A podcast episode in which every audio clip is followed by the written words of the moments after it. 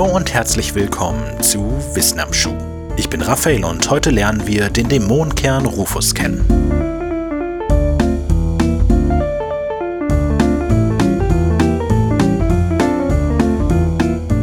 Während in Europa und dem Pazifik der Zweite Weltkrieg tobte, wurden in den Vereinigten Staaten an der damals ultimativen Superwaffe geforscht, der Atombombe.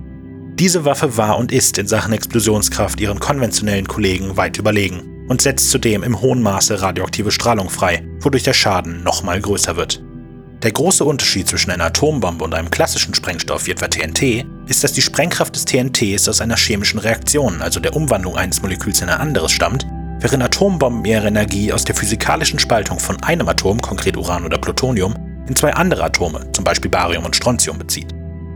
Das Grundprinzip einer künstlich erzeugten Spaltung ist recht simpel.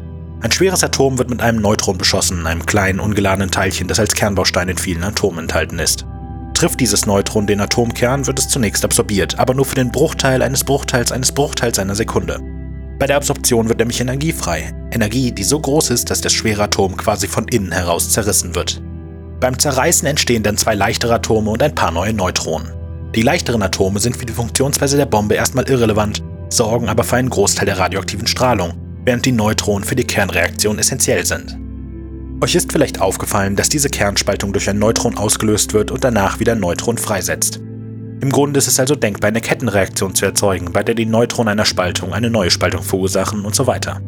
Diese Kettenreaktion ist in der Tat der Dreh- und Angelpunkt von Kernreaktoren und Kernwaffen. In der Fachsprache benutzt man die sogenannte Kritikalität, um den Neutronenspaltung-Neutronenspaltung-Prozess zu charakterisieren. Erzeugt jede Spaltung genau eine weitere Spaltung, spricht man von einem kritischen System. Kernreaktoren für Nuklearenergie zum Beispiel sind kritisch, weil so eine konstante Energieproduktion aufrechterhalten werden kann. Darunter ist ein System unterkritisch, die Kettenreaktion bricht also ab. Darüber, im überkritischen Bereich, arbeiten Atomwaffen. Hier verursacht jede Spaltung deutlich mehr als eine weitere Spaltung, wodurch die freigesetzte Energie sehr schnell sehr groß wird. Die tödliche Kunst ist es, eine Atombombe genau im gewünschten Moment überkritisch werden zu lassen.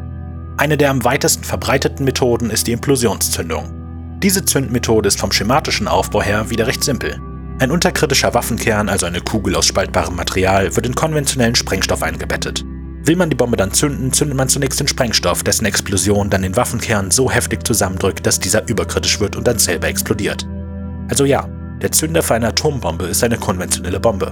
Gleichsam ist eine Atombombe der Zünder für eine Wasserstoffbombe, aber das nur am Rande. So interessant das auch ist, die Hauptfigur dieser Episode, den Dämonenkern Rufus, haben wir noch gar nicht kennengelernt. Er war der dritte der insgesamt drei Plutonium-Waffenkerne, die die Vereinigten Staaten bis zum Ende des Zweiten Weltkrieges gefertigt hatten.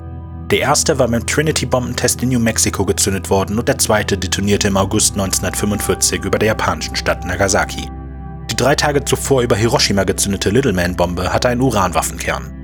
Rufus, so der Spitzname des dritten Kerns, sollte ursprünglich als dritte Bombe über Japan gezündet werden. Aber weil die japanische Armee vorher kapitulierte, war das nicht mehr nötig. Anstatt in Japan weitere 100.000 Menschen zu töten, ging Rufus zurück in die Forschung und tötete bei zwei Unfällen im US-amerikanischen Los Alamos Forschungslabor zwei Wissenschaftler. Daraufhin wurde Rufus nur noch als Demon Core, also Dämonenkern, bezeichnet. Die Wissenschaftler, die Rufus zum Opfer fielen, Louis Slotin und Harry Dalian Jr., forschten beide an der Kritikalität des Kerns. Der generelle Gedanke bei der Überführung eines Systems vom unterkritischen in den überkritischen Zustand ist es, den Anteil an Neutronen zu verringern, die das System einfach verlassen. Die Wahrscheinlichkeit, dass ein Neutron einen Atomkern trifft, ist nämlich wahnwitzig klein. Die meisten fliegen einfach durch den Waffenkern durch, ohne dass etwas passiert. Die Implosionszündung erhöht die Anzahl an Kollisionen, indem es die Atomkerne näher zusammendrückt. Im Labor forschten die beiden Wissenschaftler allerdings an einer anderen Methode. Sie nutzten Reflektormaterialien, die die Neutronen, die den Waffenkern verlassen, wie ein Spiegel auf die Kugel zurückreflektierten. Dalian experimentierte am 21. August 1945 mit Blöcken aus Wolfram als Reflektoren. Slotin neun Monate später mit einer Reflektorhalbkugel aus Beryllium.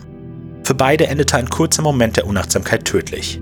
Dalian baute zu viele der Blöcke um den Kern herum, bevor er bemerkte, dass der Neutronenfluss in die Höhe schnellte. Slotin rutschte der Abstandshalter zwischen Kern und Reflektorhalbkugel aus der Hand. Beide Wissenschaftler waren zwar geistig gegenwärtig genug, die Reflektormaterialien sofort zu entfernen, wodurch sie eine Explosion verhinderten, die wenigen Sekunden reichten allerdings aus, um beiden eine tödliche Strahlendosis zu verpassen. Harry Dalian Jr., nur 24 Jahre alt, starb etwa einen Monat nach seinem Unfall. Bei Louis Slotin, 35 Jahre, dauerte es nicht mal neun Tage, bis der Physiker der Strahlenkrankheit erlag. Zum Zeitpunkt des zweiten Experimentes waren neben Slotin noch sieben weitere Leute im Raum. Alle aber weit genug vom Kern entfernt, um eine tödliche Dosis zu vermeiden. Sie alle berichteten von einer plötzlichen enormen Hitzewelle und einem blauen Glühen um die Kugel herum. Die Hitzewelle stammte von der Kernspaltung, das blaue Glühen von der radioaktiven Strahlung, die die Luftmoleküle im wahrsten Sinne des Wortes auseinanderriss.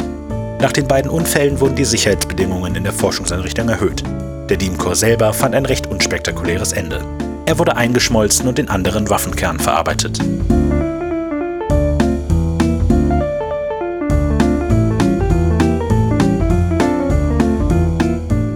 In der Beschreibung jeder Episode findet ihr stets alle Links und Quellen, die für die Folge verwendet wurden. Wenn ihr Fehler oder wichtige fehlende Fakten in einer Episode findet, dann schreibt uns an wissenamschuh.wenig-originell.de.